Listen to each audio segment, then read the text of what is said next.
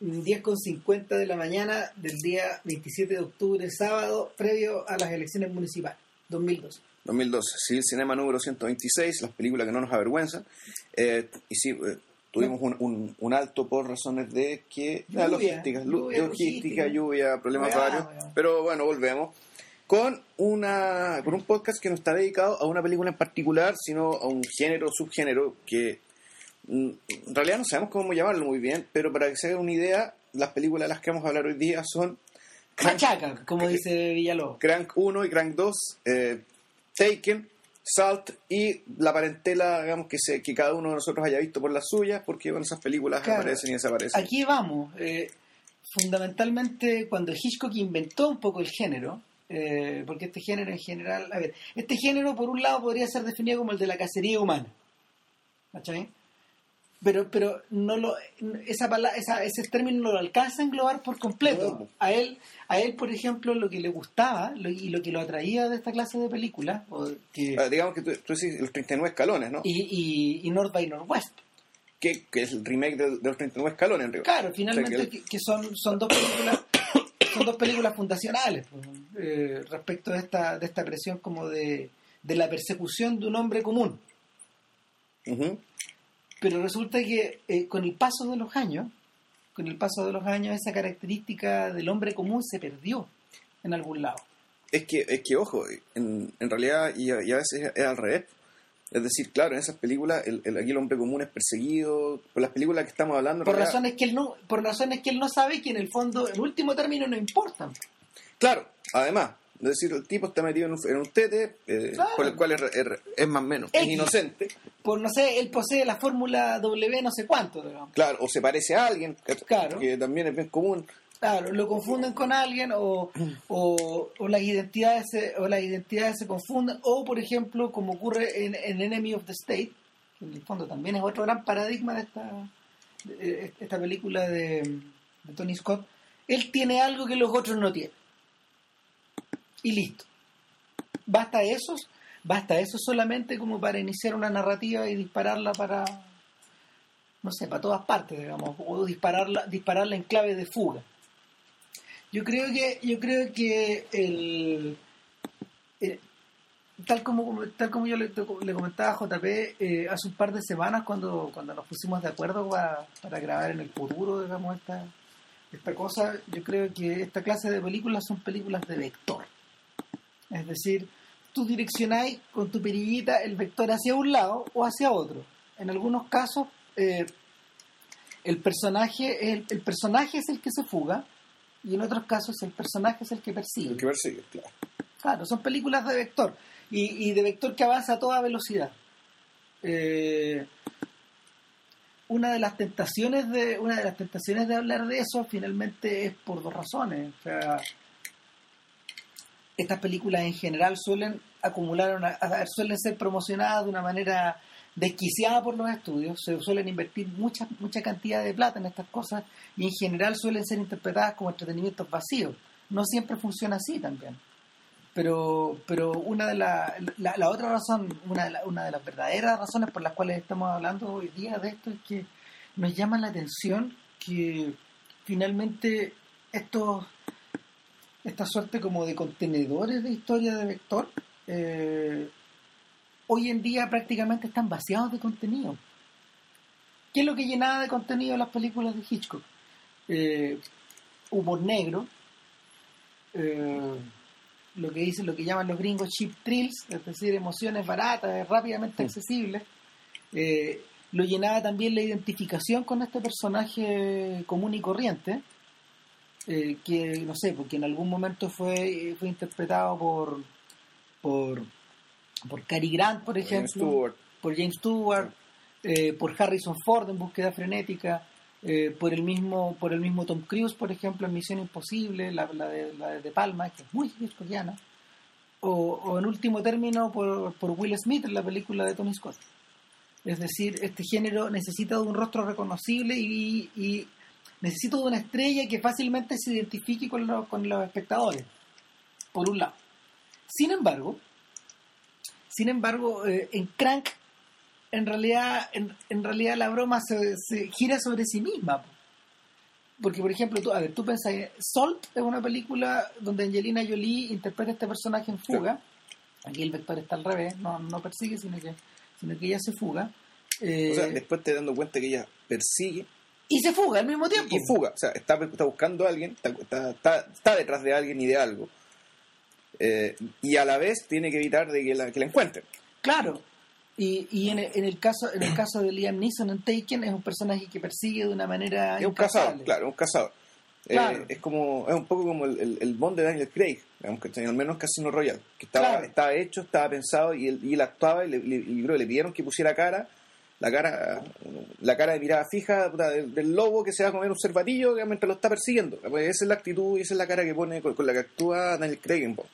Claro, finalmente, finalmente tú te preguntáis si en último término te podrías identificar con estos personajes o en realidad los observas, los observas en su, no sé, en su búsqueda a, a los videojuegos de los personajes que necesitan encontrar. ¿cachai? O sea, en este altura no sé si es- no sé si uno se identifica con la gente Salt, por ejemplo, con. No. En el caso de ella, en realidad, la, eh, la cosa está hecha para que uno la contemple. A es ver. decir, la filman para que la tipa realmente sea muy atractiva, con los rasgos muy angulosos, Claro. casi como si fuera una estatua. Y Claro. pensando que ella además es una ella es una especie de, lo que le cuenta en la película, ella es un, es un producto, no decir un producto de ella, pero es un producto, digamos, es un, es Claro. personaje en cierto sentido, es un personaje artificial. Claro, básicamente para, para ordenar para ordenar más o menos la, la charla en torno a los argumentos, salta en la historia de una agente de la CIA que fue capturada por el gobierno norcoreano y que de ahí en adelante quedó quedó limitada a hacer pegas de oficina. Claro. Es un héroe de la patria, uno de esos tantos héroes desconocidos de la patria como Tony Méndez, como el Tony Méndez de algo. De claro. Eh, bla bla bla. Eh, y un día en una, en una investigación de rutina la gente Salt es indicada por el, por el investigado digamos por un por un ruso que está Por un ruso de sector. claro por un ruso receptor un, un ruso desertor un antiguo soldado de la KGB eh, como un miembro más de como un miembro más de la inteligencia rusa. Y ahí comienza la persecución. Y es una persecución que se lleva no sé hasta las últimas consecuencias Entonces todo hace, bueno, tiene razón el ruso, es verdad, no es verdad, qué sé yo, la película da lo mismo Da lo mismo. da lo mismo, porque finalmente finalmente lo supuestamente excitante lo choro lo entretenido es ver a Angelina Jolie mejor dicho a la doble de Angelina Jolie saltando de un lugar a otro como si fuera una arañita el, el tema de la araña no es Hmm. de hecho no es no es, no es eh, trivial porque en el fondo eh, la primera la el primer instinto de esta mujer así es un instinto es una suerte como de instinto animal o maternal no sé es volver a donde el marido y, y tratar de rescatarlo y el marido es un experto mundial de arañas Eh, claro, y- un aragnólogo. Claro. Entonces, eh, nada, pues el tema con Salt es que, bueno, Salt es una película dirigida por Philip Noyce. Eh, Philip, Philip Noyce es un tipo que ha hecho un poco de todo.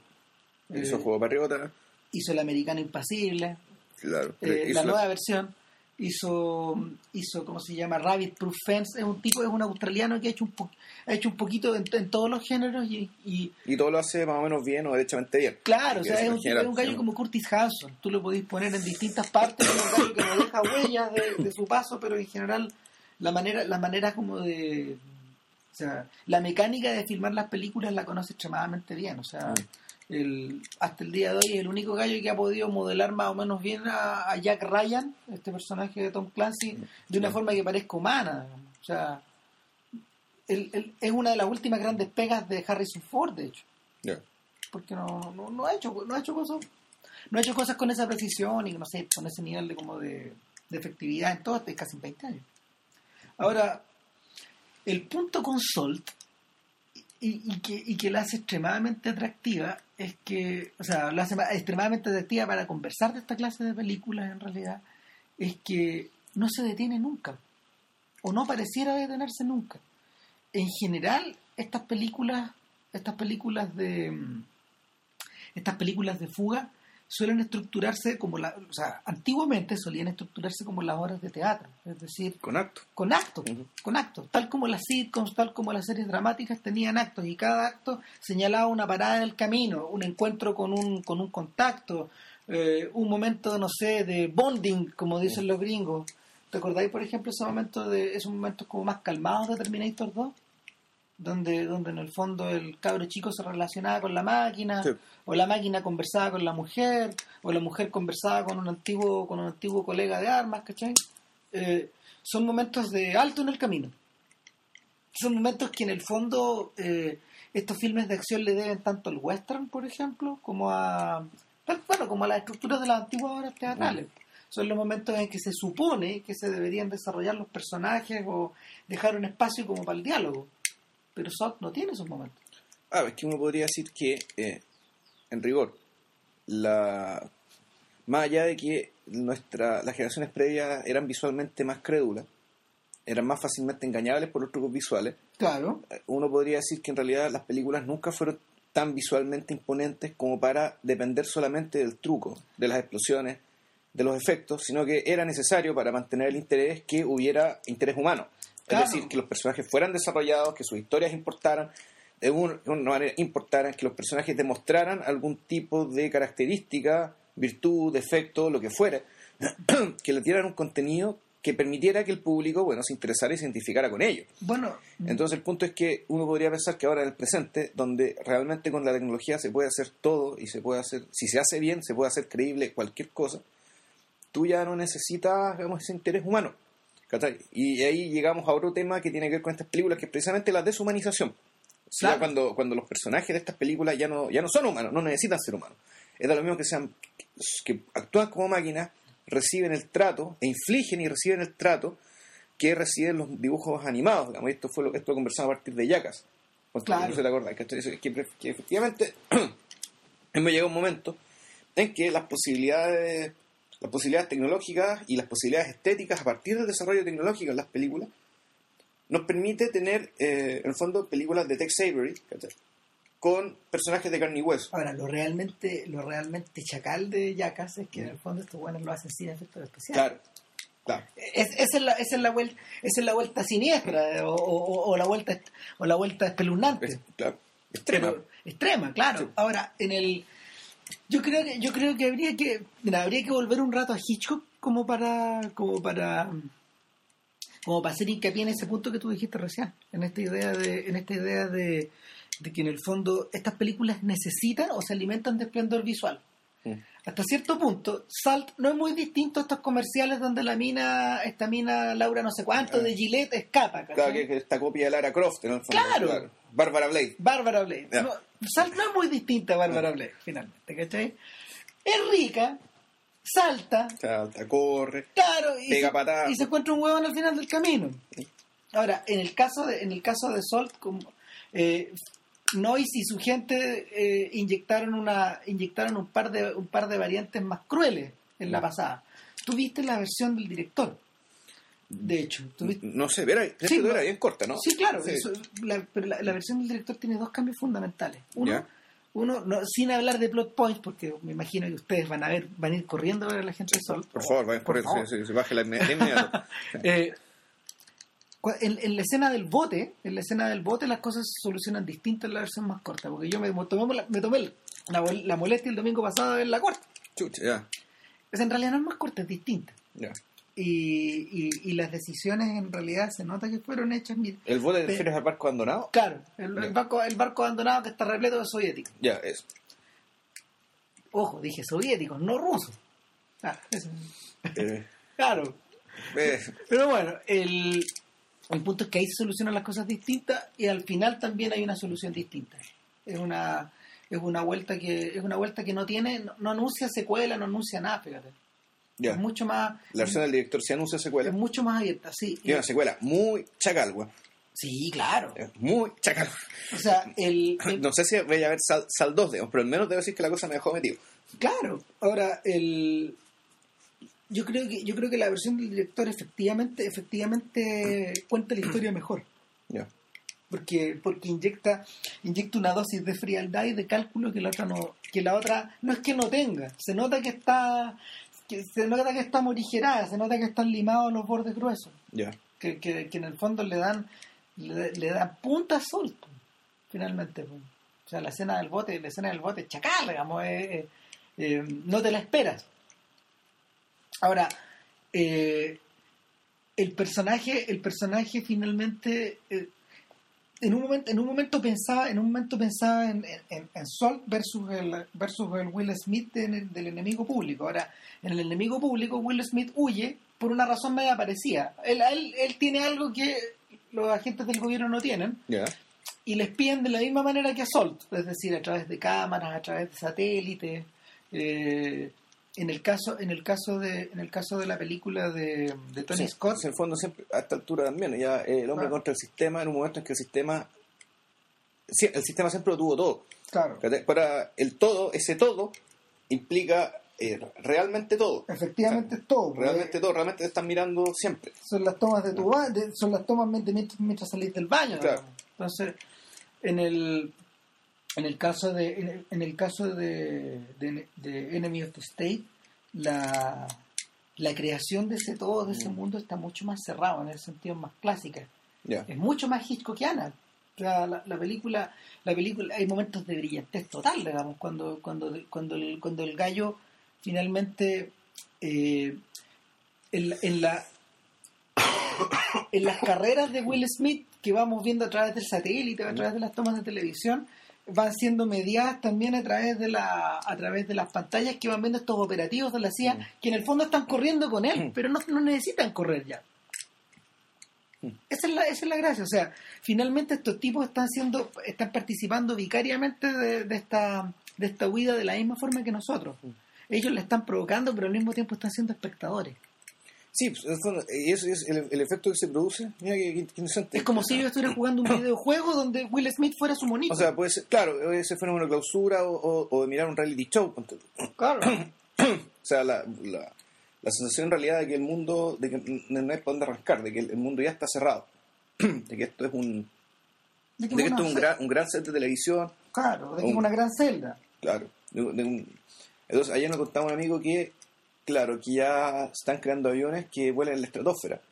De modo que como en la estratosfera no hay roce, claro, eh, pues la estratosfera es la medida que están a una, a una mayor distancia del- de la Tierra, eso implicaría que los aviones, los aviones se van a desplazar, se desplazan más kilómetros, ¿por qué? Porque están más lejos. de Pegan un salto más largo. ¿no? Claro, porque tienen que subir más alto y como están más altos, la distancia es mayor.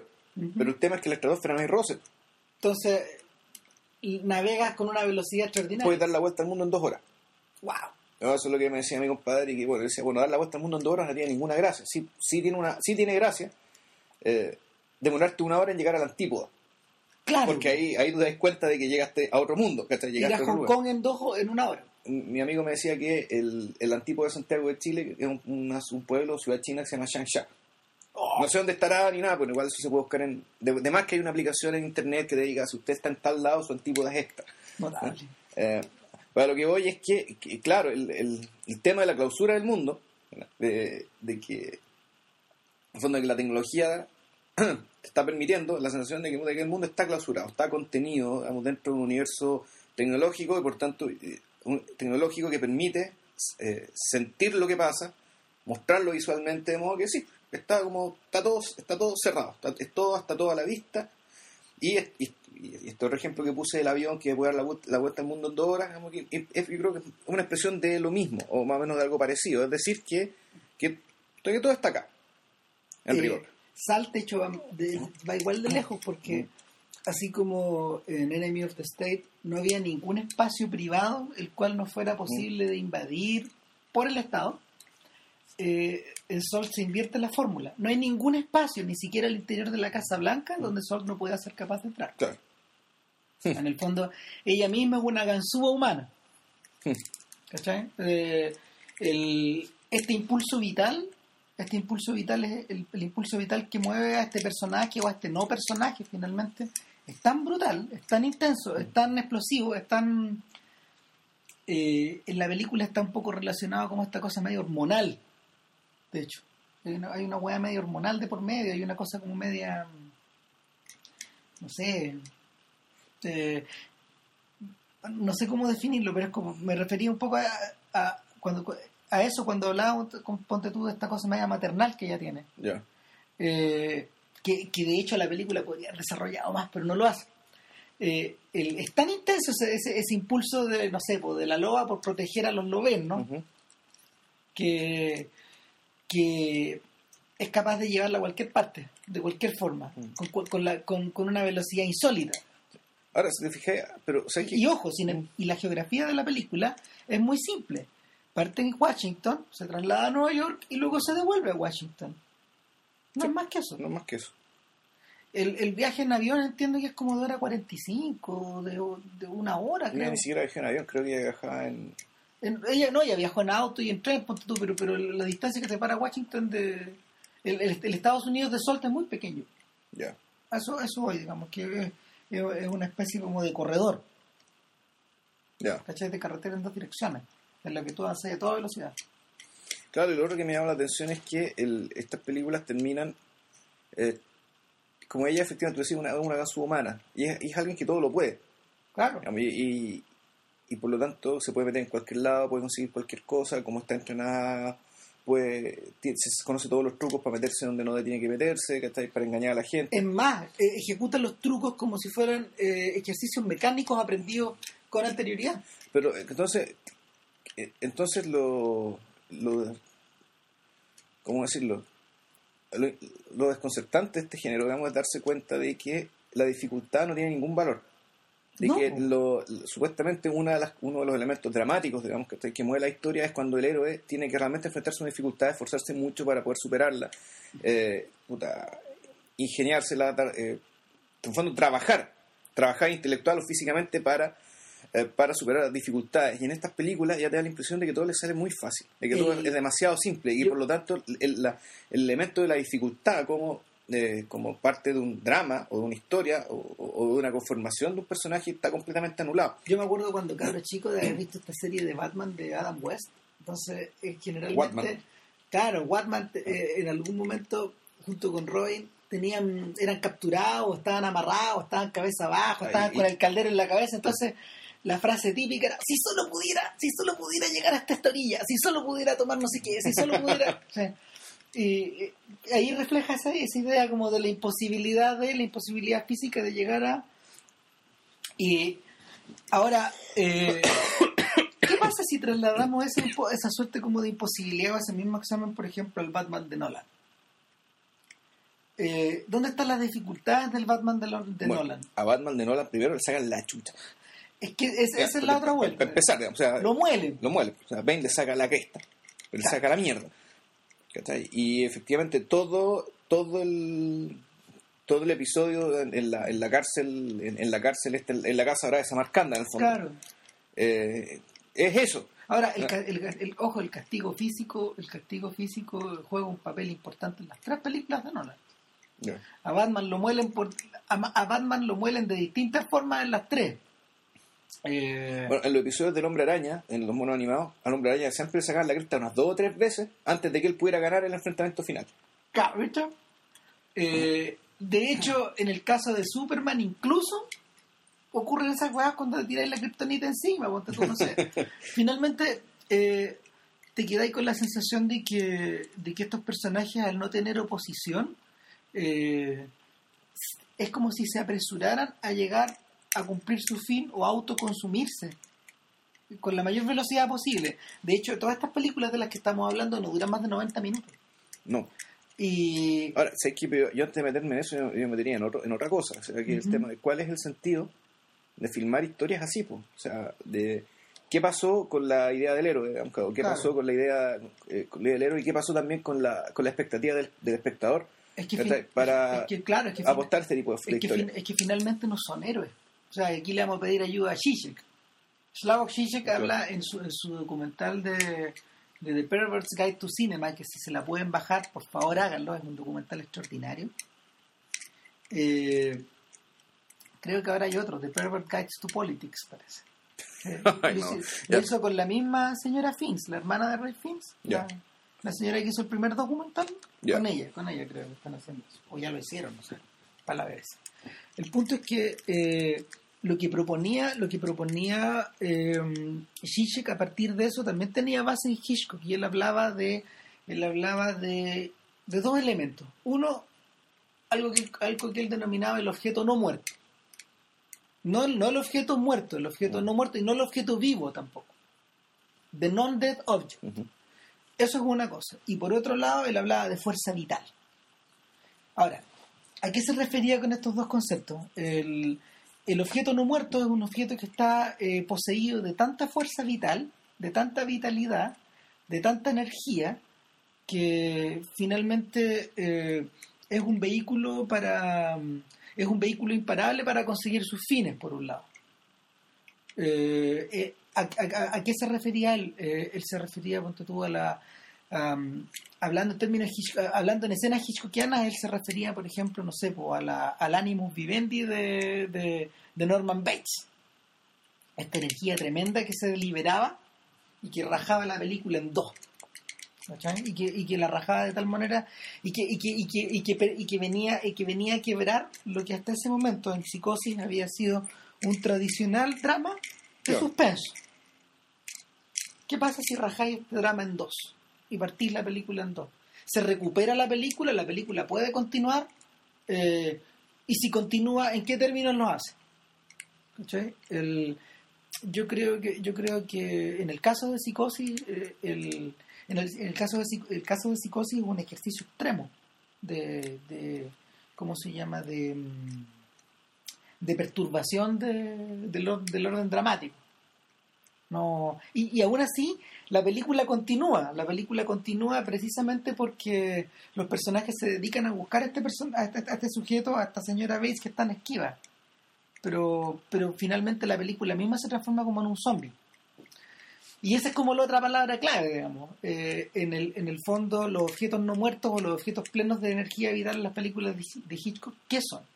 Eh, muchas veces, tal como Godard decía, son objetos. Son tijeras, son vasos, son son, son fórmulas, son, no sé, son escenas, ¿cachai? Pero, pero en el caso de los pájaros, ya los pájaros mismos no son un, no son un personaje en, la película. Son una especie como de... es una especie como de de device, es como una especie de instrumento argumental para ir que, que se apodera de la película misma, finalmente. No por nada, George Romero cuando comenzó sus, sus películas de zombies, otros objetos no mm. muertos, que tampoco pueden ser parados, eh, él dice que su inspiración fundamental son los pájaros.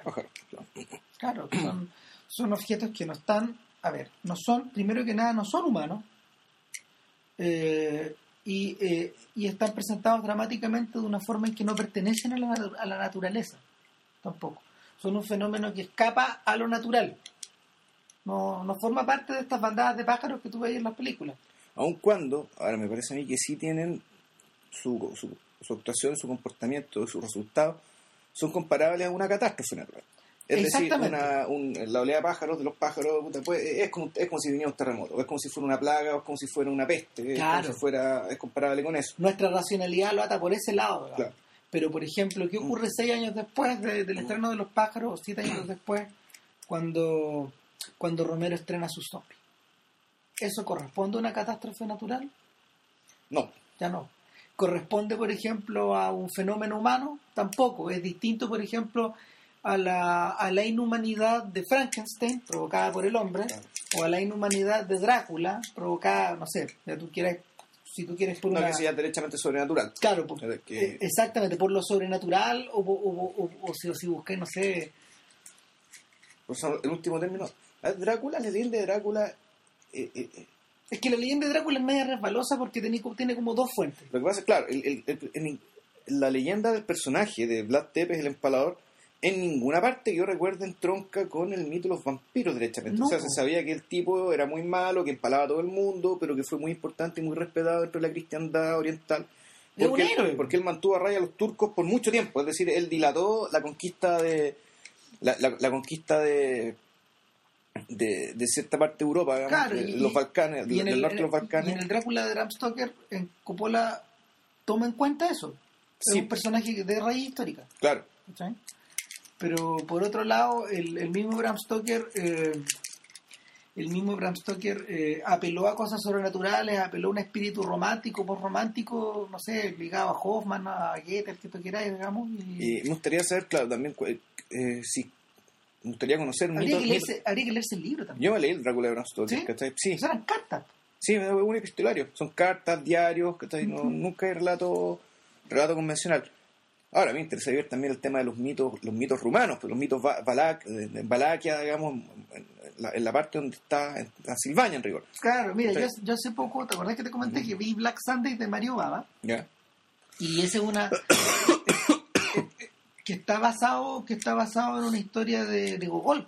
Ya. un cuento de Gogol. Y y el, el, mundo que habita el mundo que habitan estos personajes es, derechamente es derechamente no es rumano pero es, es latvio es, eslavo y, y el y final y, y, el mundo el mundo ese mundo está está subsumido por esta por la presencia como de la brujería por la presencia del abuso por la presencia de la cómo se llama de la del autoritarismo ¿Y qué época estaba hablando? En el caso de Gogol, claramente es una fantasía como. Pero no una película de época de Gogol, sino que era del, contemporánea de Gogol, es decir, hablando de primera mitad del siglo XIX hasta Sí, claro. O sea, de hecho, de hecho en, en, Black Sunday eh, todo está escrito en cirílico. Ya. Todo lo que te rodea, todo lo que rodea los, los letreros de los restaurantes, todo eso. Ya. Y raro, una película con letreros cirílicos eh, protagonizada por italianos, doblada al inglés. al inglés pues. Doblada al inglés, hablada como ruso. Yeah. No, bueno, fue hace los 60. Pero, pero nada, volviendo a esta cuestión, o sea, eh, y volviendo a Romero, finalmente el objeto no muerto, ahí esta cosa como mm. imparable, esto, esto que no podéis parar, eh, ya no, no, no adquiere, pierde ribetes de humanidad, pierde ribetes de no, no, lo eh, eh, en su momento, en su momento, tanto los críticos como las audiencias hippie entendieron que era una suerte como de revolución antisistema. Sí. Que era una suerte como de era una suerte de anti-rebelión hippie, era una suerte como de... No, claro, uno podría decir ya que la versión extrema del hombre unidimensional de, de Marcuse y, de otro tipo de críticas que están provenientes de, de la de, la izquierda o de los retazos de la escuela de Frankfurt, en este caso respecto de, de, la degradación que generaba la sociedad industrial, el capitalismo, como se conocía en aquel entonces, puta, los individuos que, que, vivían sometidos a él. Eh, en ese sentido, claro, hasta el Homero Simpson, ponte tú, ¿cachai? Es un, es un objeto no muerto, eh, es imparable. Anda por, anda por las mismas y, más que mal en Los Simpsons se hace el, chiste directo respecto de que ya vamos películas de zombies, tanto bueno viendo tele así mirando con la cara, con la cara ahí. claro, es como el ah. chiste de Paranormal. Claro. También. Ahora, el... O de, o de of the Dead. Claro, pues, o sea, que esa es la, esa es la ejecución con humanos de ese chiste. Que ya es la parodia, la parodia, la parodia. Claro, el hay, otro, hay otra parodia, parece que, que es similar, que se llama Zombieland. Dice que las nada malo, habría que echarlo una. bueno. bueno, pero el punto es que el punto es que eh, todo este todo este todo esta todo este discurso antisistema y que, tiene riguetes no sé digamos más profundos más intelectuales el, propio Romero lo desarrolla en, en, la segunda y la tercera parte de su trilogía pero pero en, la, cuarta y la quinta también pero en la primera es mm. tan bruto que después de un rato te estás dando cuenta de que tú estás viendo un linchamiento sea, la presencia, la presencia de un negro, la presencia de un afroamericano ahí en medio de la gente que se refugia dentro de la casa y, eh, llega a ser inequívoca. O sea, tú estás presenciando un linchamiento, y es una cosa terrible. O sea, el, el, virar hacia, el virar la el, virar la discusión de la película hacia ese punto es, es espantoso porque también estáis tomando en cuenta de que esta película es del 68 justo al final, justo en el año de la muerte de Martin Luther King, pero al final de este proceso de los derechos civiles. Eh, bueno, nos alejamos un poco, pero pero eh, si, si a finales de los 60 ese objeto no muerto estaba convertido en los zombies, en los 70 y en los 80, en la época más, eh, hacia el final de los 70 y al principio de los 80, en la época reganiana, yo creo que el paradigma, el paradigma de ese objeto no muerto imparable es John Rambo fue Rambo y después fue Terminator. Claro, por, un lado y por el otro. Y ahora, ¿por qué hablamos de estos sujetos? Porque precisamente tanto Rambo, tanto Stallone como Schwarzenegger sí tienen gran, sí tienen gran responsabilidad en el origen de este género. Mm. O sea, el- en, la Ellos- conti- ellos- en la continuación del género a la forma que tiene ahora. Claro, o sea, ellos dentro de un marco, ellos dentro de un marco como más tradicional hicieron películas así. pues. Total Recall, por ejemplo, es una película de persecución. Sí. ¿Cachai? Eh, el mismo, el bueno, la- la- el mismo First Blood, el primer Rambo, es una película de persecución. por Sí, tanto, tipo- el depredador. Claro, si, si no han visto, seguro que han visto el primer Rambo y si no lo han visto les recomendamos que lo vean, es una gran Sí. película. O sea, eh, un filme donde en el fondo, no sé, po, todo el trasfondo social del libro original, que Villalobos se lo leyó en algún momento y dice que es más, es más rudo, eh, está un poco al servicio de esta, de esta, de esta sesión de escape. Ya. Pero lo, interesante es que en estos mismos en estas mismas idas y vueltas la, ellos estos, estos propios gallos se han ido deshaciendo de eso digamos han terminado haciendo películas más deshumanizadas. Si es posible. El, yo creo que yo creo que otro otro otro personaje otro personaje importante en la evolución de esta otro otro carácter otro mm, sí otro personaje impo- importante en la evolución de esta, de esta clase de películas es el Terminator 1000 este Terminator líquido de, de, de, de T2 Ahora, yo creo que el hecho ya que, de, que, de haber convertido a un protagonista en, en una máquina, ya creo que dio la pista para lo que viene, para lo que venía después. claro. Ahora, en- ojo que ahora esta película, Los Expendables, que no sé si será buena, será mala, que el punto no es, el punto es que ya la ficha de esa película te permite recordar cuántos sujetos están dedicados a esa están dedicados, estuvieron dedicados a estos al mismo tiempo, en distintos lugares del mundo. ¿cachai? Y cuánto, incluso viéndolos a ellos, te permite recordar de los que no están adentro, ¿cachai? que Stephen. Seagal no está ahí. no Creo que Chuck Norris aparece, pero Chuck. Norris, Chuck Norris sale en la segunda sea, en la segunda. Eh, Schwarzenegger también aparece en la segunda o sea el, el elenco el, el elenco patibular o sea, Claro. va aumentando pero. Claro, lo divertido es que la parodia, ya- a ver, pasamos por pasamos por, por el momento de seriedad, pasamos por la secuela, pasamos por la parodia y ahora estamos en la nostalgia. No, eh, el nostalgia homenaje, como Eh, es bien impresionante porque alguien alguien hacía la puntualización de que en el fondo no solo había esteroides y había mucha testosterona. mucha testosterona de por medio, sino que además había botox esta vez. Sí, po. ¿Cachai? mucha vejez. po. Claro, po. Gerontocracia, lo Mm. que nos lleva a dos, a dos cosas, digamos, se nos tiró la cuestión para dos lados. Por un lado, eh, a, a propósito del elenco, de la clase de Claro. personas que hacen estas películas, es inevitable mencionar a Jason Statham. Claro, pero el más joven. De acuerdo, pero en el fondo es el, el cambio guardia, ¿cachai? O sea, claro, él es el, él es el nuevo, the new big thing, eh, el, nuevo gran sujeto para este tipo de O género por lo menos solía hacerlo hace un par de años atrás, cuando cuando cuando se estrenaba, cuando se estrenó Crank 2 finalmente. Pero ahora- Ojo, es que él hizo también el transportador, ¿cachai? Claro, de hecho, el chiste, el, mejor chiste de Crank 2 es cuando este weón trata como se frota contra una vieja y la vieja cree que se lo están violando. Claro. Se la están violando. eh, la vieja le dice a la policía: Sí, sí, el tipo se parecía a ese gallo del transportador. ¿Cómo?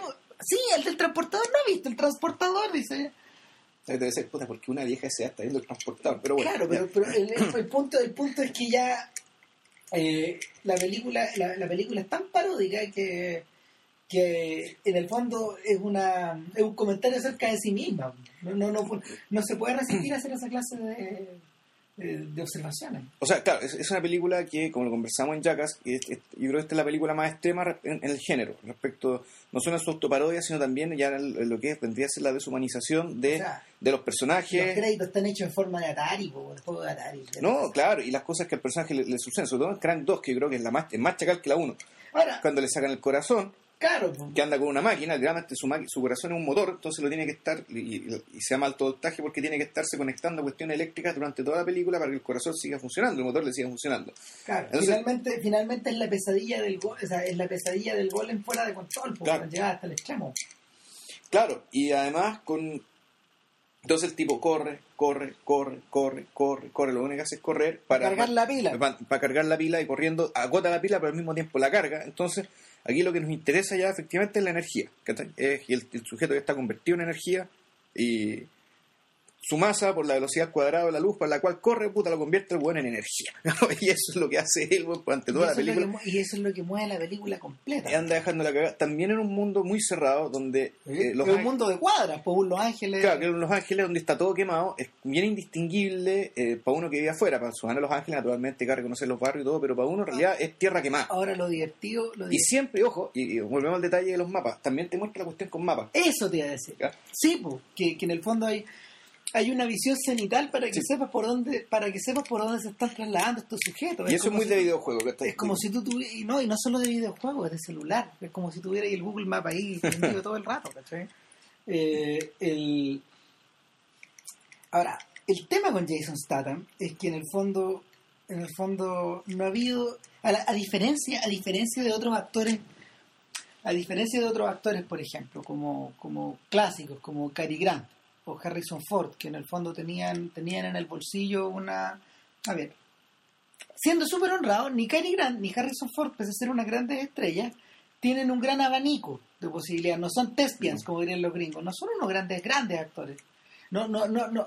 O sea, no, no te lo imaginabas siendo de Macbeth ni de Hamlet. No, ni- no, no, es lo de ellos. Están fuera de lugar, o sea, eso es para Al Pacino, eso es para tipos como, no sé, Para Silvio Olivier, como que Claro. esa gente, pero para Vale Guinness. En cambio, estos gallos sí sabían, sí tenían muy claro su tipo humano y su abanico. Su abanico no era tan largo, pero ahí estaba. ahí está. Ahora, en el caso de Statham, el- el- no hay ninguna vergüenza en admitir que, que- que haberse lanzado a hacer una, una cantidad desquiciada de películas, de, de películas de, de, de, de, buenos calvos, musculosos, brutos y buenos para los combos. Claro. Yo creo que es la versión Pero- blanca de Wesley Snipes. Sí, pero, pero ojo, o sea, hay, hay algo, hay, que hacer, yo haría dos hay, hay algo Una, más. Hay algo más. Uno, eh, Jason Statham de partida no es actor. Él se metió a este cuento porque él era doble.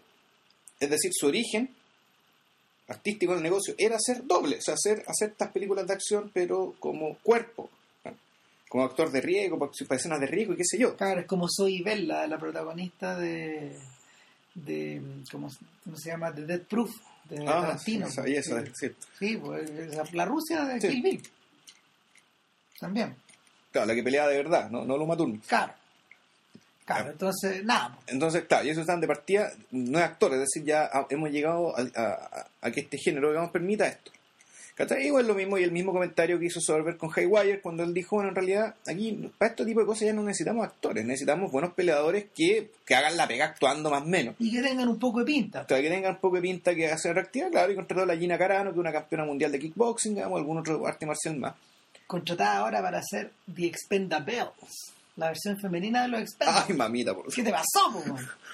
Bueno, el tema es que la cosa funciona, y con Statham también funciona, porque Statham, digamos, el tipo es carismático, tiene todas esas características que dijo Ramírez, pero además, y esto es algo que, es muy... Del humor. El, el humor. Es un, es un- tipo que realmente es capaz de reírse de sí mismo y que Claro. tiene y tiene una cara para risa él, digamos, ya sea en- con sus muecas, digamos, haciendo como que actúa, o realmente haciendo comedia, más Yo- que mal el protagonista de Snatch. Yo creo que el gran aporte a la humanidad de Guy Ritchie eh, eh, eh, Es haber es haber, este es haber descubierto a Mm. Jason Statham en la película de los rifles. Claro, Ahí, ahí es donde aparece. ahí donde aparece por primera vez como... Claro. pero pero su, su película su, su película su película central la, la película que hay que tener en el fondo o que, que hay que ver de este gallo es Snatch yo creo que yo Sí. creo que es ahí donde el personaje está más desarrollado sí. de hecho es, es- Pero yo es estoy convencido de que... pese a lo monolítico perdón pese a lo monolítico que es el personaje más inteligente de la historia Sí, pues. el que está más desarrollado está ¿En más- Snatch? sí pues No, el personaje más inteligente de la historia es el gitano. Ah, sí, po, pero, pero, Pero pero el gitano, el gitano a su manera también es un personaje que no está vivo, weón. tampoco es, un, es un imparable. El, sí, pues el personaje el gitano en rigor es un... Ese es el Es, transportador es- de esa que es el otro, ¿cachai? Por decirlo de esta manera. En este caso es el otro, digamos, es, el incomprensible, lo mismo que el ruso, ¿cachai? Claro, que son, son, son el otro. Y, y- y es de que notable esto como la insularidad de los británicos, ¿cachai? Que se expresan este tipo de cosas, ¿cachai? Que te muestran a los extranjeros en, en esta Londres tan próspera, a la cual llega todo, todo tipo de gente. ¿cachai? Claro. Estos buenos son el otro, ¿cachai? No, no lo entiendo, son Son- inentendibles, pero y al mismo tiempo, ojo, también son imparables, pues si te acordáis lo que cuesta liquidar al ruso.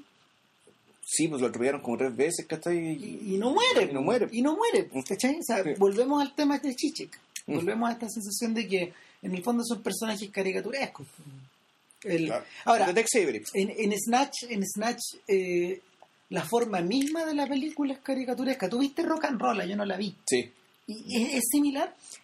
No, no, rock and roll, eh, rock and roll se presta menos para la parodia, es, es, es más, es mucho más centrada, es más oscura, es más claustrofóbica, en el sentido que el núcleo de personaje, un núcleo el personaje más cerrado.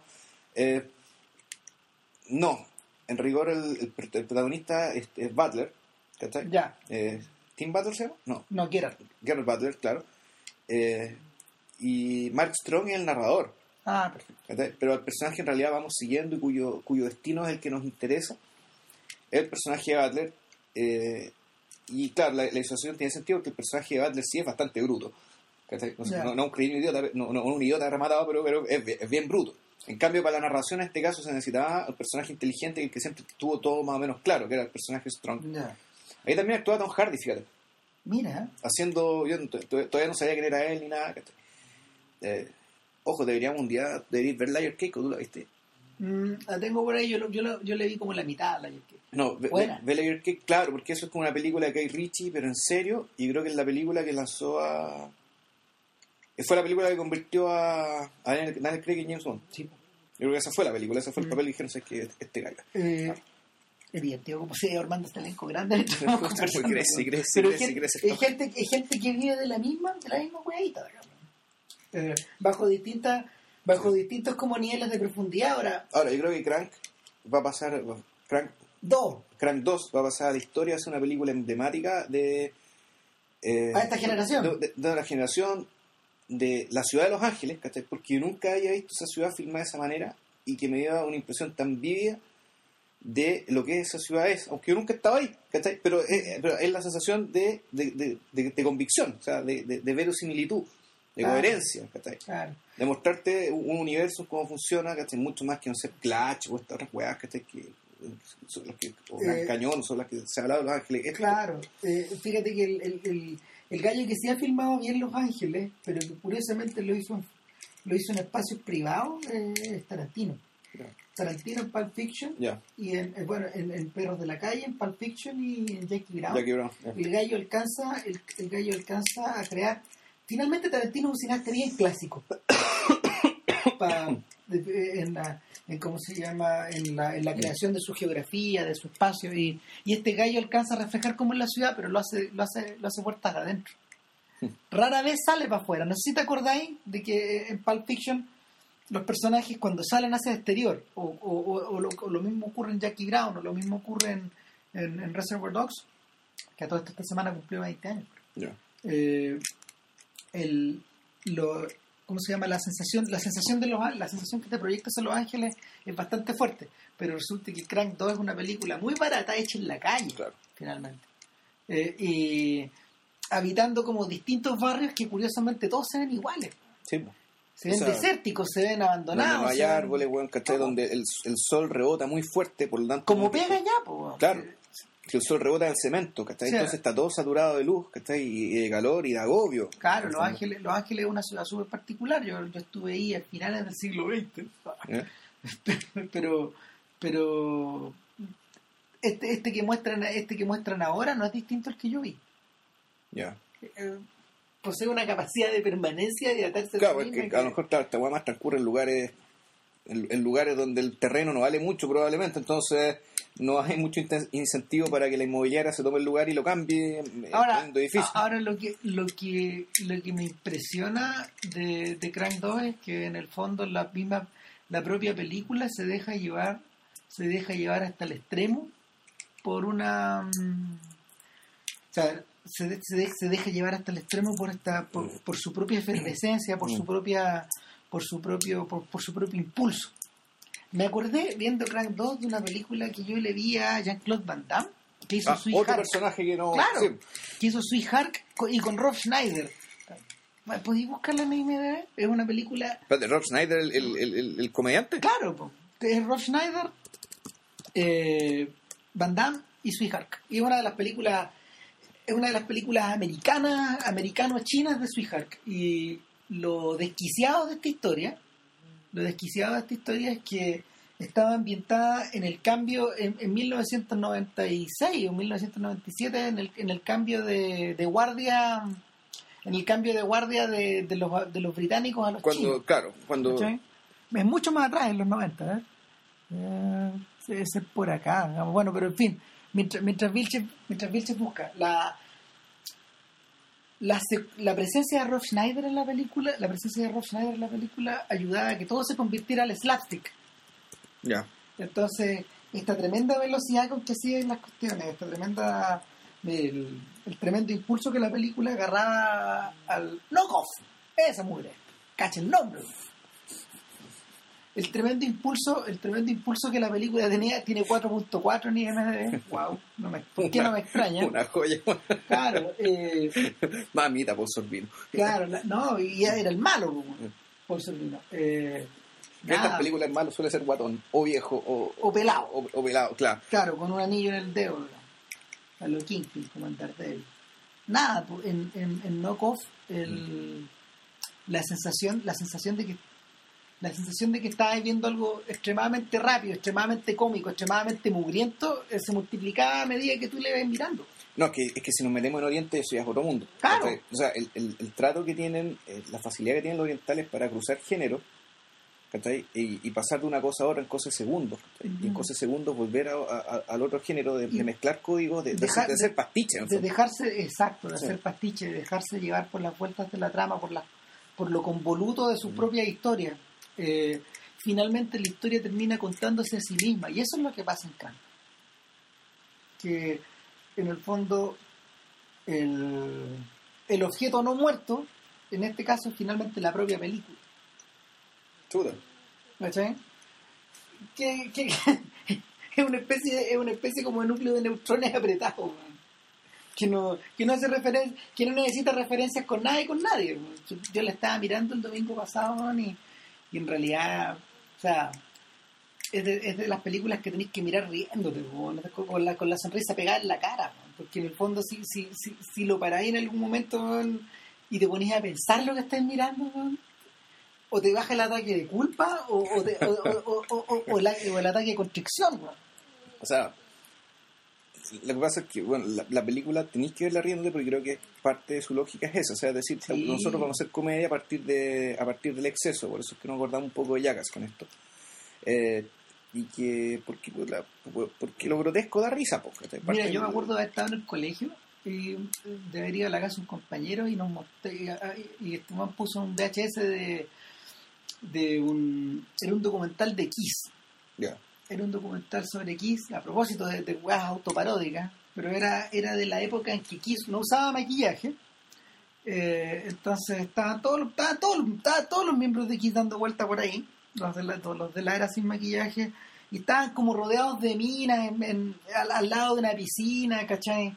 Eh, minas en bikinis pequeños copete y toda la wea y tú decías puta a ver, no solo estos hueones, no solo estos manejan bien sus negocios, manejan bien sus negocios sobre el escenario, sino que finalmente eh, en, ese, en ese momento se me ocurrió de que la parodia, la, Kiss fue, a ver, Kiss fue siempre identificado como un grupo autoparódico arriba del escenario, al vestirse, al ponerse los suecos grandes, al, al hacer explotar los fuegos artificiales y toda la hueá. Pero la parodia estaba llevada fuera de escena ya. Es decir, hasta los documentales que hacían sobre ellos mismos, weón, incluían Era- la parodia de la vida de una estrella de rock. Ya, eran chungas. eh, Claro, era como, era como Spinal Tap, pero era un Spinal Tap. De un grupo, era- ¿verdad? Claro. Claro, era- y era un Spinal Tap de hueones que le iba bien, pues, weón, no como Spinal Tap. Claro. Claro, pero, pero finalmente la, la presencia como de la piscina, de las minas, del copete, weón, del pelo largo, weón, de, no sé, toda esa weá era... o sea, me la venden en el video, me la venden acá, me la venden cuando los veo, puta, Paren, loco. paren, weón. Eh, el, en la exacerbación de esta cultura del espectáculo, al chancho. O sea que realmente el espectáculo no termina nunca. Nunca, nunca. Es, la- es la, es la misma expresión. Es la expresión de lo mismo, ¿cachai? Eh, es, la, es la misma sensación de paranoia que, que tú sentís cuando, cuando termináis, cuando, cuando vais escuchando los discos de Kanye West, los últimos. Que el huevón en el fondo, puta, el huevón es lo bastante inteligente como para ir a haber, como para haber construido todos sus discos solistas de manera que tienen un correlato con, con lo que le pasa a él, ¿cachai? Ya.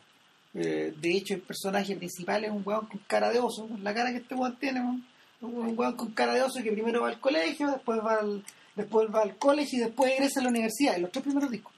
El, el- el oso sale de la U y, y ya, ya abandonó el personaje, pero finalmente en los últimos discos la weá es paranoica. po. La sensación de que la sensación de que no te podís bajar de esta weá, de que en el fondo te convertís en un chiste de ti mismo, Mm.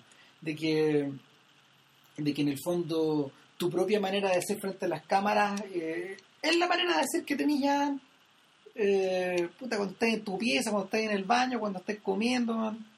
no te podís separar de esa weá. El ¿Sabes qué? Me- Lo que monté me acabo de acordar de la película de Sofía Coppola. po. Eh, Somewhere. Claro, de Somewhere, pero claro, es raro porque, Y ojo, la, porque- la vida no era eso, ¿cachai? No, pues, pero este bueno es un héroe de acción, pues. Claro. Es un héroe de acción. Tú veis los letreros de las películas de, de ¿cómo se llama? James, no sé. de- John algo, no me acuerdo. Claro, no sé, pero de, Johnny, Johnny, ese es el nombre del personaje. Claro, cuando veis la vida de Johnny, te das cuenta de que en el fondo está repleta de estos tiempos muertos, pero que, que incluso la preparación para esas escenas es- son tiempos muertos. En la preparación de, no sé, de- del maquillaje o de la preproducción. o Johnny Marco. de Johnny Marco o de la o de la promoción de la película Eh, Película en la que actúa Chris, Co- Chris Pontus. claro a todo esto, a todo esto. no, no es casual Mm. nada pues Eh, así con Crandall Así creo que, bueno, ahora ahora vamos a Taken. Claro el, y, es, y es por el otro lado de la ecuación pues, la gerontocracia tú Sí. muy bien dijiste el otro día que en el fondo la gerontocracia se nos viene Claro, no, sería un- ya está. exacto hecho, ya está. alguien hizo una observación, yo le di una observación bien increíble hace, un, hace un tiempo atrás cuando cuando Indiana, cuando cuando se estrenó Indiana Jones 4 Ay, eh, y cuando se estrenó Indiana Jones 4 y hablaron de los 66, 67 años de Ford, que hoy día ya tiene hoy día tiene como 71 Ford. ya. Eh, está harto pasado en la edad en que en que se retiró Cary Grant de hecho. su, su homólogo pero los van a ir más lejos comparaban a la edad la edad que en ese momento tenía Indiana Jones con la edad de Walter Brennan este, este clásico actor secundario de John Ford, ¿no? claro en Río Bravo ¿cachai? Ya. Eh, y en Río Bravo Walter Brennan es un viejito teclo sin dientes, pues, y en el fondo es la gran autoparodia, la gran parodia del Sidekick. Eh, Brennan en las películas de Howard Rock siempre fue Sancho, Ya. a lo- para los respectivos Quijotes que hubiera, sea John Wayne, sea quien sea. Eh, y y el, el punto es que Ford era mayor que Walter Brennan en Río Bravo. ¿Cachai? Y estaba haciendo de Indiana Jones, es decir, estaba haciendo de John Wayne, no estaba haciendo de, del Sancho de la historia. Ya. El, de alguna forma, el estereotipo del héroe de acción habí- se había empleado tanto en edad como en, en edad, tanto en edad como en alcance como en perfil. Ahora, en, en Oriente el maestro borracho también es viejo, ¿no? ¿O no sí, tanto? pero el maestro, pero el, pero el maestro borrachón de que, que no sé, que ha sido interpretado muchas Un- veces un por distintos actores, eh, siempre es un personaje de circo, es decir, es un personaje maquillado, no es un anciano. No, no sé. Es un actor joven eh, disfrazado de anciano. Ya. De hecho, el, el Tarantino de el, el Tar- Tarantino en Kill Bill 2 le rinde un homenaje a, esta- a esa misma a esa misma tradición al, al ocupar al, a este actor increíble del hombre de los puños de hierro. En Pine May. En- no me acuerdo cómo se llama, el de, la, el de, las, de las 36 cámaras de Chabolín. No, pero el que hace el maestro May. Claro, él. El maestro May, ya. Claro, que, que ese actor en, en cada película es un papel distinto. Pues la primera película hacía como esa, ese, ese cato de, del que, que lideraba esta pose de, de un montón de asesinos digamos, que, que era asesinado por era muerto por era, era asesinado por Tuma Thurman adentro de ese restaurante de sushi gigante en Kill Bill al principio en esa tremenda matanza de esa matanza que era en blanco y negro en la película. y que era como un musical pero el, el actor tiene dos papeles pero claro sí el, el maestro borrachón siempre es una persona en maquillaje Ya. Ah, Hay una diferencia. Eh, nada. El- la sensación, la sensación que te queda, la sensación que te queda es que el, el cuerpo, el, el- el- el físico, el físico mismo de este héroe de acción es posible, era posible estirarlo hasta las últimas consecuencias. Ahora lo hemos estado viendo con este regreso de Schwarzenegger con cualquier cantidad de películas. Pues este weón está volviendo. Ayer estaba leyendo, de hecho, que ya estaba, ya estaba ligado como un nuevo Conan. Sí, pues yo también le escuché por ahí, se dando vuelta el Y no es mala idea, porque, porque, porque tanto en los cómics como, como creo que en los libros también el personaje de Conan es anciano, llega a ser anciano. llega- llega a envejecer. Claro, llega a ser, Ya. llega a ser muy viejo. Entonces, el, hay un hijo de Conan de por medio en las historias de las historias de, de Roy Thomas en, en Marvel y, y está como desarrollado así y, era una serie particular de, de, de cómics, pero el, el punto es que pareciera que no hubiera límite. po. Ahora vamos a empezar a probar los límites de estos gallos. ¿Cachai? Porque son héroes distintos, por ejemplo, a los pistoleros de Randolph Scott o, o, o los pistoleros de Jack Pe- de, de, de Sam Peckinpah. Claro, en el caso de Daken, Eh, Perdón, el- en, en- en- en el caso en el caso de Peckinpah y de, y de Beth Bad Betticher y toda esa gente que mostraban a estos héroes más viejos, eh, el tema no solo era la ancianidad, sino que también la obsolescencia. ¿Cachai? Esto, esto de, esto de no ser tan viejo como le ocurre a Pike Thornton, pero ya haber vivido claro, pasado, o sea, la obsolescencia consistía básicamente en el caso de estos viejos en que algo llegaba al Estado. llegaba el Estado, O llegaba el tren. llegaba, llegaba el Estado, llegaba el progreso. Llegaba, claro, llegaba el Estado, llegaba el tren, llegaban los bancos, ¿cachai? Llegaba, llegaba la vida urbana, llegaba- Claro. llegaba- los valores urbanos llegaban, se instalaban, ¿cachai? En el, en el open range, digamos. Exactamente, el hombre que mató a Liberty Ballas. Tom Donifon es un personaje obsolescente, pese a no ser viejo. La manera de mostrarlo obsolescente es mostrarlo borracho. Mm. ¿Cachai? No- Demostrarlo ya desacomodado, ¿cachai? Claro. Eh. O sea, es, es- de, es de insinuar que el tipo se perdió en eso. Mm. Eh, es un poco la cosa contra, contra la que luchan los personajes del Gran Lebowski, yo creo que en último término. Finalmente, cuando tú vas viendo la película y te concentráis como en los amigos y en los Esa es la gran película que filmó Los Ángeles. Y el, la lucha que ellos tienen permanentemente no es contra sentirse viejos, porque, o probablemente sí, se están sintiendo viejos, pero sobre todo están sintiéndose obsolescentes. De duda de un personaje, de hecho, que, que tú tú solo podías entender en términos de... O sea, no, es que de duda al revés, de duda ya un personaje. Eh, un- de duda un personaje contracultural, es decir, de duda es un weón que peleó, que dio las peleas culturales a fines de los 60, Claro. Y el mundo ya le pasó por encima y el tipo asumió que fue así. Por lo tanto, la, la obsolescencia le vino. él, él, él, claro, él ya es un obsolescente crónico, es decir, un tipo, un- por lo tanto, él es un marginal en rigor, ¿cachai? Entonces, en el caso del dúo se convirtió en marginalidad respecto de la, no, no de la cultura, naturalmente, pero sí del desarrollo económico, y sí del progreso, y sí, la, y sí el capitalismo, y sí la división del trabajo y de todo eso. Pero ¿qué pasa, por ejemplo, con otro personaje angeleno como el, como el de Liam Neeson en Taken? Que es un personaje que, eh, bajo todos los aspectos, sí debería estar obsolescente, pero es un ex operativo de la CIA. Claro. Es un gallo que está jubilado, sea, parte autojubilado. jubilado la película. Autojubilado. Sí. Lo que pasa es que es- esta película, a diferencia de las que hemos hablado, aquí el elemento, entre comillas, humano, lo que es la de motivación del personaje, Está está, está desarrollado. Claro, sí, está- no sé si está desarrollado, pero sobreinflado. o- está, está enchufado como si fuera, no sé, puta, un enchufa, el, O sea- enchufa, el enchufa un teléfono Pero- para darle vía. Claro, pero, pero el punto es que igual se toma mucho tiempo. Sí. Se toma mucho tiempo en explicarte el drama del sujeto, que es un tipo que, Se toman unos buenos 20 minutos. que se hace cargo básicamente de uno, el proceso de envejecer, dos, del tema de los sacrificios humanos que, que implican ser, entre comillas, un héroe de acción. Claro. En este caso es ser un agente de la CIA, que en realidad, más que, más que un agente asesino que tuviera misiones muy, muy, muy, muy duras, al menos si le creemos al personaje, él era un preventor, creo que la palabra que usaba en inglés, es decir, un, un prevencionista de riesgo, pero para, las- para efectos de las operaciones que tenía que hacer la CIA. Claro, Entonces, son estos gallos que aparecen antes. es un tipo que, al No, igual que el personaje de Argo, un weón que paga tremendo costo por servir al país, que implica puta, la separación. Y cuando probablemente este weón vivía en Washington, cerca de Langley, ¿cachai? En- Langley está en Virginia, ¿no? Que está cerca de Washington, el fondo, ¿no? Sí, sí, claro. eso, es- eso, eso es cerca. y que se separa, la esposa manda la cresta porque ya ha sido un padre desastroso porque nunca está.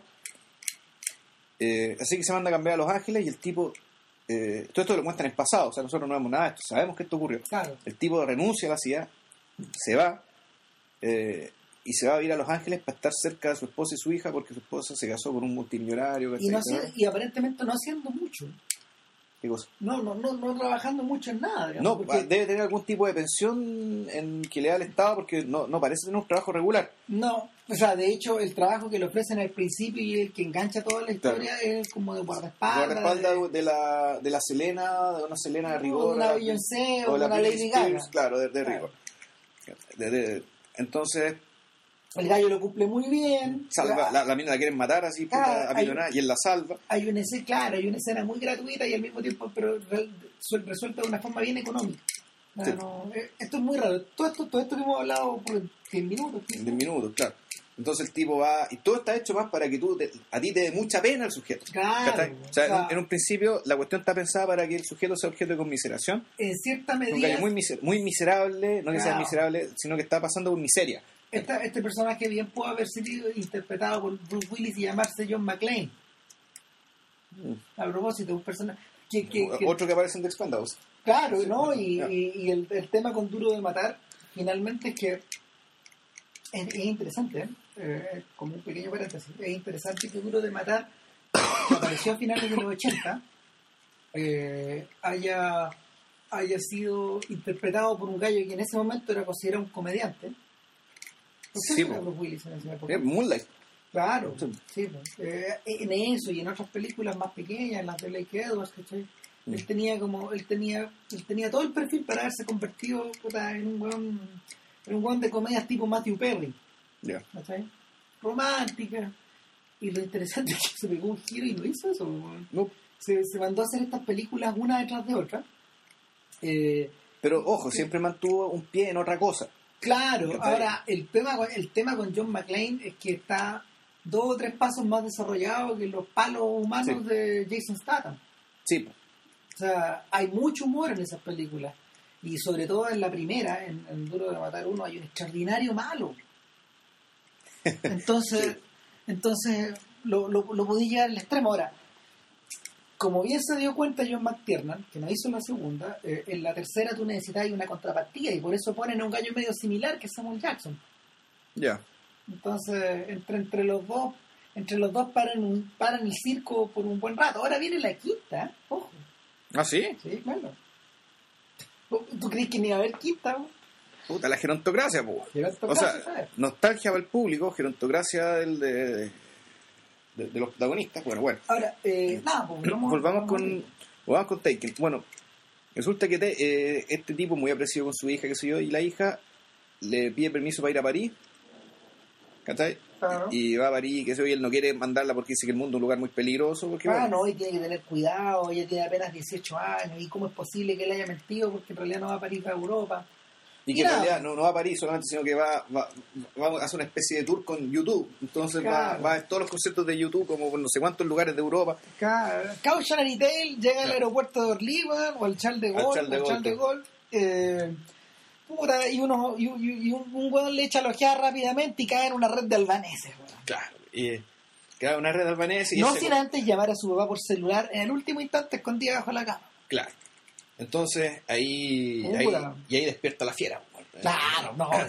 Despierta el macho, De- despierta la, feria- la fiera y, y está en la cagada y, y volvemos al tema de la tecnología, del panóptico y, y la vigilancia constante y que el tipo le graba la voz al albanés con el que habló casualmente al final Puta, claro. O sea, cuando, y con eso le manda a sus amigos, ex amigos de la CIA con los que todavía se ve que le consiguen las pegas de guardaespaldas, qué sé yo, que quiénes pueden ser, de qué origen son, qué acento tienen. y en un minuto ya lo había averiguado todo. todo. Eh, no, y, y, y, y, tiene- su momento gente sol también, weón, cuando el weón se da cuenta de que su hija está siendo abducida, weón, y weón rápidamente weón, cambia el switch en la cabeza, weón, su rostro, y ahí, ahí buena pega, buena pega de, De la misma, sí, su rostro eh, se drena de emoción y empieza a operar el la profesional, máquina. el profesional. Claro, y Claro. el profesional puta graba, tuitea, no sé. No, No, le empieza, lo- le lo empieza las instrucciones. Ya, Claro. tienes que hacer esto, esto, esto, esto, apenas te agarren, tienes que gritar Claro. todo lo que veas. Eh, inteligencia, o sea, recopilación de datos. eh, y, y, y ahí empieza la máquina. A, a las dos horas, no sé, A las dos horas el ya está ya volando. está, ya está en París. Llega, llega a París y. em- eh, Es que uno se empieza a perder, pues así. Finalmente, ¿qué es lo que hace en París? Lo que, lo que hace en París es dos weas. Una, buscar a un ex amigo. claro, O, un amigo que fue un, un operativo también. un, un operativo francés, claro, de la Sûreté, probablemente. Claro.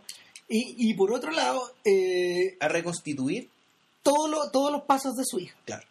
a reconstituirlo. Entonces va, va primero al departamento donde la raptaron. Y eso es bien interesante, que esto que el, de cómo te muestra el ojo entrenado un profesional, que el tipo, por el hecho estar en el espacio y por cómo están botadas las sillas, ya se imagina qué Toda fue lo que pasó, toda la escena y todo lo que pasó. Entonces se va armando en su cabeza, ¿cachai? Puta el cuadro. Una suerte de flashback mental. Claro. Claro, y rápidamente ocurren otras dos cosas. Una, que se da cuenta de que lo que, lo que tiene enfrente es como una suerte de red a la que hay que enfrentarse eh, de la manera más rápida posible. Eso es una red de trata de blancas. Y por otro lado, que el aparente amigo o ex amigo, en realidad... eh, Lo, eh, lo único que era, ya no, es, ya, ya, ya, no es, ya no es lo que era, se convirtió en un burócrata, que lo único que está preocupado es que en París no pase nada. exacto. Entonces que llegue este gringo loco, weón, que Es está a dejar la cagada, es un, es un cagazo. es un cagazo y es un- este señor este señor que se transformó rápidamente en el John Boyd de Enemy of the State un gallo que en el fondo quiere mantenerlo todo Claro. controlado y se transforma inadvertidamente de amigo en un antagonista No un antagonista, claro. Claro. y, el, y el único que en realidad pareciera el único antagonista que pareciera tener una entidad real Claro. ¿por qué? porque tal como dijiste tú el otro día cuando discutíamos la película todos los otros huevos todos los otros enemigos puta, son potenciales objetos de odio racial pues. Eh, o sea y- aquí es que aquí el odio, yo creo que el odio racial cae también contra los franceses. Y aquí yo creo que nos va. Mira, si la película no la han visto, eh, pucha, me realmente paren acá porque yo creo que para hacer el punto de lo que esta película es, hay que contarlo todo. Así Ah. que yo creo que aquí vamos a contar todo. Na- ¿cachai? nah, Así que, el, el, el punto es que, ¿cómo quedan los franceses? como el quedan, orto. quedan como unos corruptos, ¿Por quedan qué? como unos viciosos, unos eh, obsesionados claro. por el dinero, porque el amigo. A ver, el amigo, puta, el tumor lo, quiere- lo traiciona, ¿cachai? Ah. Lo, lo traiciona y, y- y quiere que, que- no, no para matarlo, pero sí que lo agarre la policía y deportarlo, ¿cachai? Y si, y si encuentra a la hija o no encuentra a la hija, le da lo mismo. Lo que le importa, weón, es que la ciudad esté tranquila porque su amigo ya no es su amigo, sino que se convirtió en un burócrata. Los albaneses son unos animales que ni siquiera hablan en inglés, weón. Finalmente. Esa es la conclusión horrorosa de la weón. No, claro, y además te los despacháis, puta, como si fueran moscas, ¿cachai? Exactamente. Caen como si fueran moscas. caen como mosca. Un potencial, un potencial, un potencial Sancho, un potencial amigo en esta historia era eh, que no está desarrollado más, fíjate.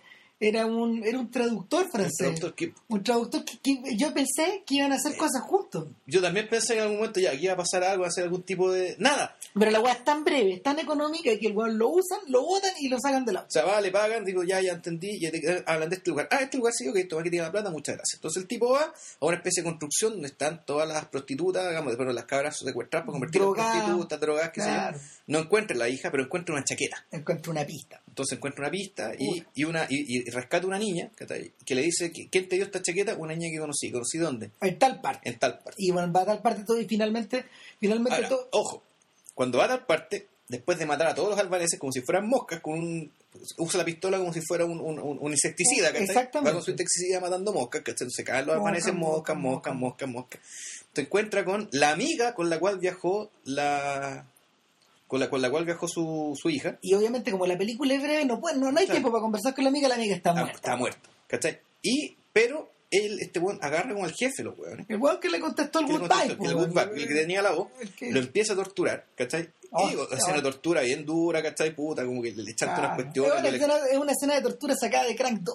sacaba Gran 2 acá de Bond, Claro. del Bond de... Del Bond de Craig. del Bond de Grey, del primero. Y, y entonces dice, bueno, ¿y, y mi hija dónde está? No, no, no, resulta que tu hija era virgen, así que no nos servía para prostituta, vamos a venderla al mercado de lujo. La weá es tan refacha, ¿cachai?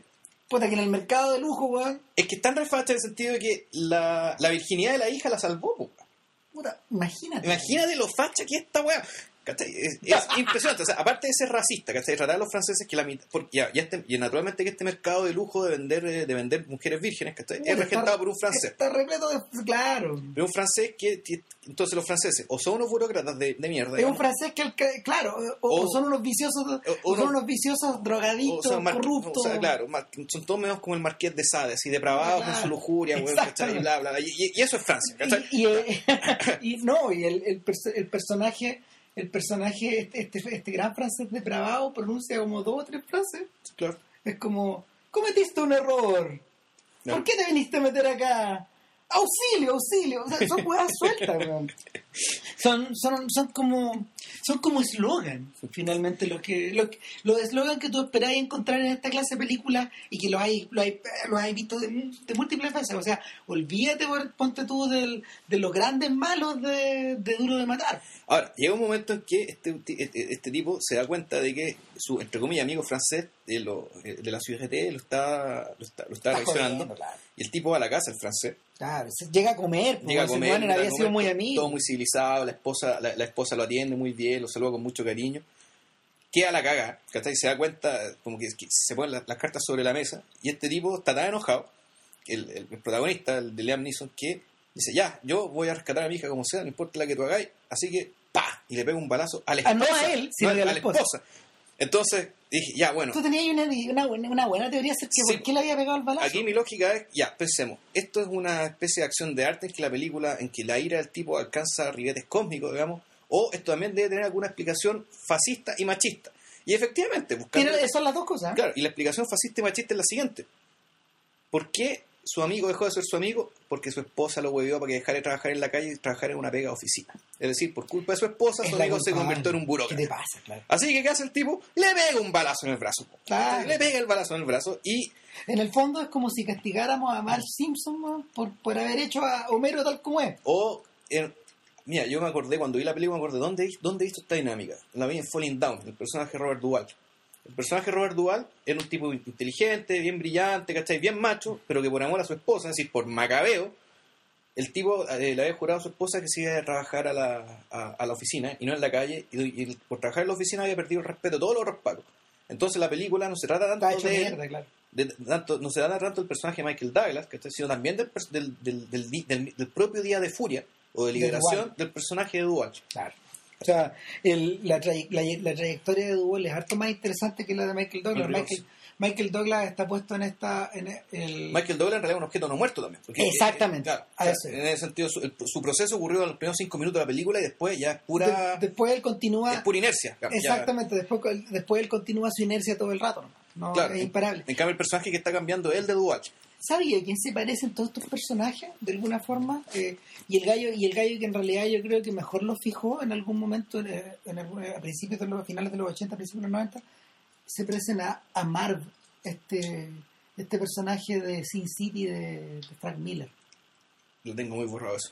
Puta, eh, eh, Marv es Jason Statham, pero en dibujo, en dibujo.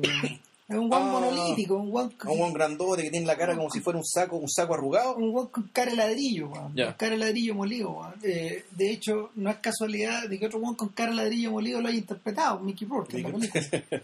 Pero, pero en el- las emociones de Marv son tan gorilescas que finalmente, eh, casi por inercia, ter- termina salvando a, a una mina, o no, termina, termina como vengando a una mina con la que se acostó en algún momento, pero que la mina lo trató mal incluso.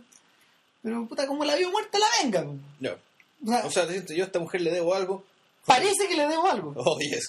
Eso es lo que le debo. No, Y- y- y- eh, pero es, es- es- es una cosa, es una cosa tan básica y, y, y lo más, lo más lo más salvaje, es que es que es una cosa básica y que alimenta una narrativa que no para como en 250, en 300 páginas.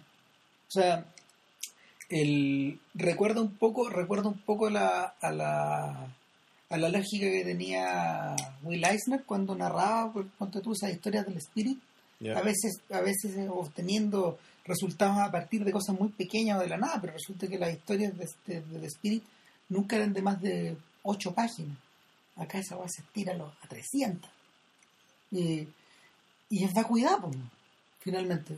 Y, y eso es un poco a lo que llegáis en, en las escenas finales de Taken, donde Claro. Bueno, Taken, tipo va, encuentra el, el- el- el circuito de tráfico de mujeres vírgenes, ¿cachai? Que es puta una especie de encuentran en 10 minutos. Claro, una especie de casino clandestino que está debajo de un, de, un- de una fiesta muy francesa, muy lujosa, muy formal, muy decadente. Claro, con, con mucha música técnica. Claro, y la weá. Y el tipo baja y efectivamente en el, en el, en el, en el- sótano hay unas como estas cabinas parecidas a las de, no sé, como de París, Texas, ¿cachai? Pero lujosas, Donde pasan las minas drogadas. donde, donde están las minas, que sé y hay un comprador, ¿cachai? Que quiere comprar a una mina, este tipo se mete con una pistola y ve que a su hija a pujar. subastando. Claro. Empieza a pujar, cómprala, cómprala, cómprala. Y este árabe la compra. Y tú decís, este es un árabe millonario, qué sé yo, las No. pelotas. Este es el guardaespaldas u hombre de confianza de otro árabe millonario que siguiendo fiel a todos los estereotipos que hay sobre los árabes, también es un guatón decadente que poco menos anda, poco más anda con babuchas, ¿cachai? Con estas, con estos, con estos zapatos que tienen la punta para arriba, ¿cachai? Con- Claro, y este gallo en una escena desesperada que transcurre, no sé, obviamente después de una persecución donde los sujetos andan contra el tráfico, anda ¿cachai? contra el tráfico, el tipo salta desde el puente del bote, ¿cachai? Como 10 metros y no le pasa nada. Claro, se, se, se agarra a combos con 25 hueones, los mata a todos y finalmente llega hasta, llega hasta donde el viejo y obviamente lo asesina rápidamente un balazo en la cabeza mientras tiene sujeta a su hija. Claro, no Y él ya tiene, él ya tiene unos rajazos en la tiene guata. rajas, heridas. Que se y lo mata. Entonces, bueno, Take en realidad se trata de una película de supremacismo, de, de supremacía Blanco. anglosajona. Ni, si- ni siquiera blanca, anglosajona, Sí. porque los franceses no son Ah, anglosajones. razón. Eh, son blancos, pero no son anglosajones. Ah. Entonces, puta, después de, esta de este manifiesto de la supremacía anglosajona y, este, bueno, y también de la supremacía del hombre por sobre la mujer, obvio, la película termina y el tipo vuelve y, eh, y, y el, y el- el- el marido rico... Ojo, que todo vuelve a la normalidad con una velocidad bueno, Sí, claro. increíble. Claro. Dice, lo que tú quieras, ya tengo todo lo que quiero. O sea, no, bueno, no tiene nada, ¿cachai? O sea, lo único que tiene es que a su familia, eh, su hija ahora está bien. Es decir, la idea de esto de que la familia siga existiendo aunque no exista.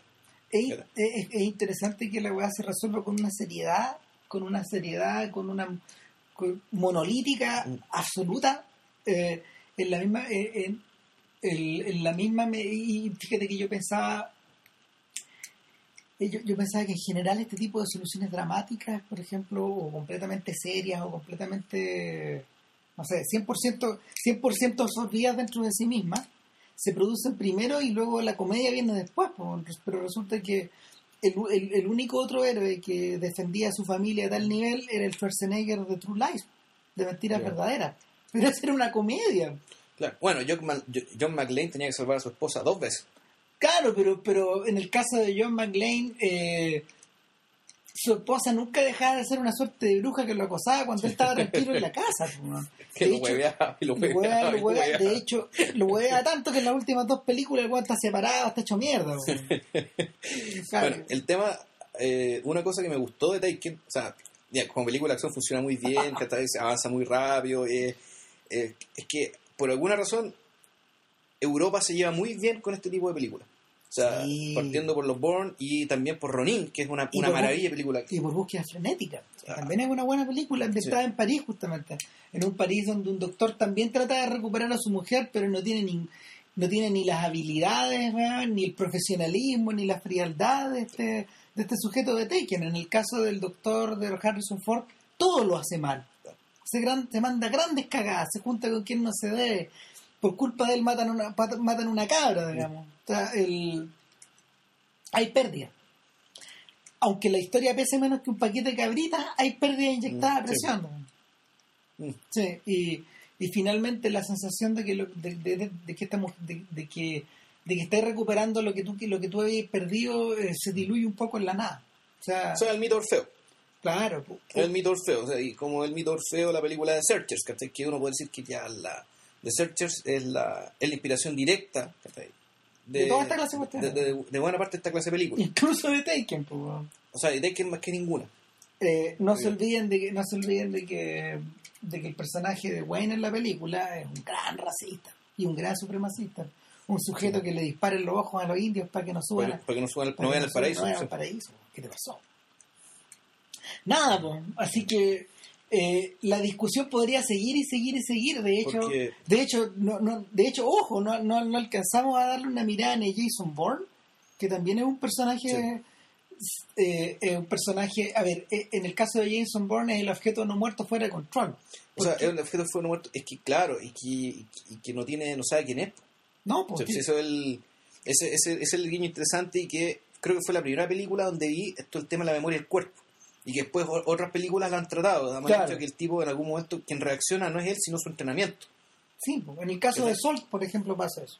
Pa- Pasa eso, le pasa un montón de películas, pero que son posteriores. Creo que la primera vez que lo vi fue en el caso de Bond, que cuando está sentado en una plaza, y llegan dos pacos suizos, preguntan, oye, ¿usted quién es? Y el tipo no, no piensa nada, de repente, papá, listo. Los dos tipos en el suelo. Y claramente el mismo, el, el, el, el personaje, el actor, digamos, Damon actúa muy bien su propio desconcierto respecto de que eh, él hace cosas que no sabe que es capaz de hacer. Exacto. Es como, es como un, es como un Clark Kent descubriendo que es Superman. Claro. O es que al menos Clark Kent sabe que también es Clark Kent. ¿cachai? En cambio, Claro. este tipo no sabe nada de nada, No de nada, nada, nada, nada. nada. Eh, realmente él es una máquina. A esta altura, ese sí que es una, ma- ya es una máquina cuyo cerebro, que está desconectado a su cerebro. Completamente. Y obviamente, no sé, pues las fallas, las fallas del tema de Worm provienen precisamente de los momentos en que eso se, se intenta profundizar más, en circunstancias de que la gente quiere seguir viendo palizas. po. Claro. No sé, a mí me gustó. Born- a mí Born 2 no me gustó mucho. Born 3 me gustó mucho. A mí me gusta la primera y la tercera también. Sí. Yo creo que esas son las películas de las que hay que hacerse cargo. Sí, y yo no sé cómo viene la cuarta, si sirve de algo, si tiene sentido. Mira, dicen que no es nada de mala. Eh, en, en la cartelera en estos momentos hay dos películas que giran un poco en torno a eso. Está El legado de Bourne, Claro, por un lado, que con otro actor, y es con, y está con Looper. Está Looper, por otro lado, que en el fondo es una, es una historia donde un personaje de un personaje regresa desde el futuro para, eh, no sé, pues, sancionar, como decían los, los, los- los agentes de, de la CIA de las novelitas de los 70, para liquidar a un personaje del pasado, ¿cachai? Esa, esa es una de las prácticas que se hacen. Pero eso es Terminator. Sí, pues, pero aquí, aquí, no, aquí llega un humano a matar a otro humano, ¿cachai? Pero en, en la vuelta de Looper, el, que, el, el, el gallo es enviado a matarse a sí mismo, Ah. de joven, para remediar una cagada de no sé qué. Oh. Nada, pues, dicen que tampoco es tan mala. No, no, porque no lo sé, no lo sé. Bueno, Eh, el tema, eso puta que lleva a hablar, weón. da para. No, que todos hemos visto mucho esta porquería, ya sea por aburrimiento, por viajar en bus, weón, ¿cachai? O porque no hay una No, curiosidad. la, la, la- las podéis ver en el avión, las podéis ver con algún amigo. En general, uno solía ver, uno solía consumir más de esta mugre cuando más joven, tal vez. Sí, y en general con amigos, en plan de chunga. O sea, yo el crack lo vi con el gato Villalobos, que que dijo, weón, la viste, weón, creo que voy a esta, esta weá. Claro. Y- Bueno, de hecho, de hecho Villalobos tiene una obsesión más profunda con otra película, man. Esa película como Dead Race, creo que se llama. Donde Jason Ay, Statham- bueno, Rezo está también. es que sabes que la 1 es buena, weón. La- Dead Race 1. Uno, sí. Hay más de una. Sí, hicieron una, hicieron una secuela, po, ¿cachai? Pero ya no es con, ya no es con Jason Statham, No, entonces, porque ni, siquiera, ni siquiera él se prestó a la mierda. Es que la 1 está hecha, creo, para que termine ahí. Y Claro. de- de- actúa la Joan Allen, weón, en la 1, weón. Sí, sí. La Dead Race, man. A mí, no, esa película me pareció una maravilla por el hecho de que, de ser tan. De, de comprender también, digamos, la naturaleza de este tipo de entretenimiento. O sea, el hecho de que se inventaran esta carrera de presos, pero que tuviera que ir una mina rica al lado, a pito de nada, ¿cachai? Pero ¿por qué? Como era un show de televisión, para los mandriles tenías que mostrarle minas Claro, ricas, po, porque, porque, eh, si ustedes no la han visto, en Dead Race es, es una carrera mortal hecha por presos dentro de una, de una media cárcel, pero que al mismo tiempo ha sido privatizada. Claro, es una para- cárcel empresa. que es Entonces, una cárcel empresa, para, generar ganancias, convirtió esta carrera que ellos hacían weón, en un reality. Lo convirtió en un reality, Sí, claro, y era una, una actividad sumamente lucrativa, ¿cachai? Donde los buenos se mueren, por lo tanto, todo el país ve, weón, ¿cachai? La Todo el país, todo el país, claro, eh, finalmente, finalmente es la, Entonces, y- y- finalmente lleva, es las carreras de NASCAR claro. weón, al extremo. Lleva a la, a la cana con bombas, con armas, ¿cachai? Donde Claro. los locos se mueren. Y Jason Statham es un tipo que es inocente, que es un gran piloto, y lo meten en la cárcel, Puta. ¿cachai? Eso es lo que se llama el sentido perverso, ¿cachai? Claro, el sentido eh, perverso hizo que un inocente lo metieran en la cana, ¿cachai? Para darle más brillo a, a la, a la carrera, porque el personaje que él va a reemplazar, un tipo que se llama Frankenstein, se había muerto. Judá Ben Hur, pues, weón. ¿cachai? No es más que eso. No es más que eso. Ya, weón. Eh, Nada. eh, nada, Disfruten todas estas películas. si no pasa nada muy raro, para el próximo fin de semana, que es fin de semana largo por Halloween y la mierda, Ah. estaríamos hablando de de las películas de zombie de George Romero, aunque hoy día Ramírez eh, quemó hartos cartuchos, pero bueno, No, da para más. ya, sí, Ya. supongo que sí. Ya, bien. Chao.